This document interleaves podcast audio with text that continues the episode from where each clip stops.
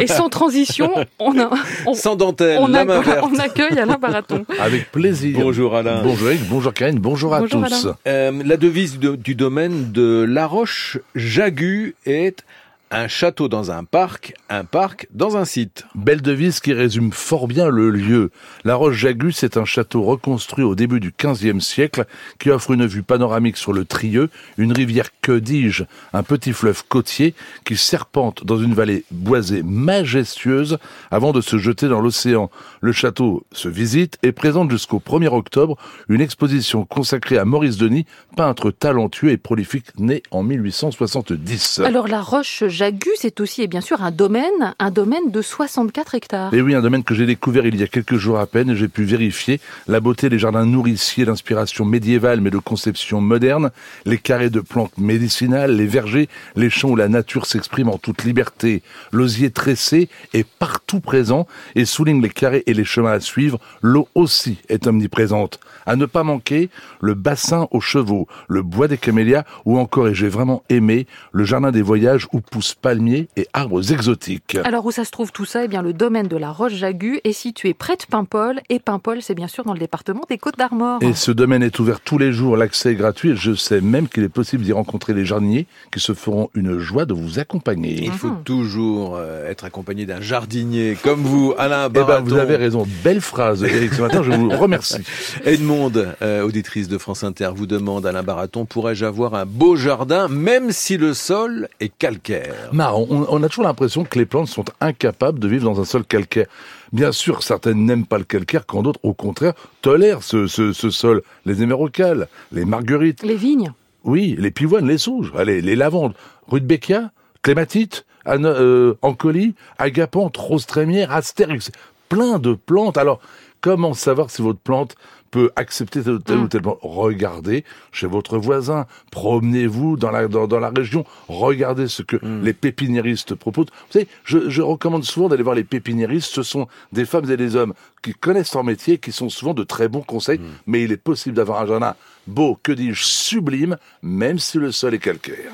La tête du vieux frêne de Zoé euh, est sèche. Euh, pourquoi euh, Est-ce que l'arbre est condamné? Alors, dès l'instant qu'un arbre a une tête sèche, Ça veut dire quoi déjà la tête de l'arbre? Ça Enfin, veut dire que l'extrémité des branches Mm. n'est- ne- n'est plus alimentée par la sève, les feuilles sont donc tombées, le bois est mort, on appelle cela une descente de cime. La plante n'a plus la force de propulser à l'étage la bout. sève. Mhm. Et l'arbre est en train de mourir. Combien de temps va-t-il mettre pour mourir? Un an, dix ans, cinquante ans? Je ne sais pas. De quoi s'agit-il? Il y a quelques maladies comme l'anthracnose qui provoquent chez le frêne la chute des feuilles, mais quand c'est uniquement la tête, cela ne peut pas être l'anthracnose. J'espère, que dis-je, je prie qu'il ne s'agisse pas de la calarose du frêne. Là, c'est un champignon terrible qui tue les, les Mais qui est frênes. même en train de décimer les Oh frênes là, en France. Vous n'avez pas idée. Ouais. C'est une maladie qui est découverte en 2008 dans la Haute-Saône, je crois. Et elle ne cesse de progresser à une vitesse fulgurante. Donc, euh, pas grand-chose à faire. Donc, regardez bien votre frêne. Éloignez les enfants de cette âme. Mettez les clôtures si c'est dans votre propriété. Mais malheureusement, l'arbre, je pense, est appelé à mourir.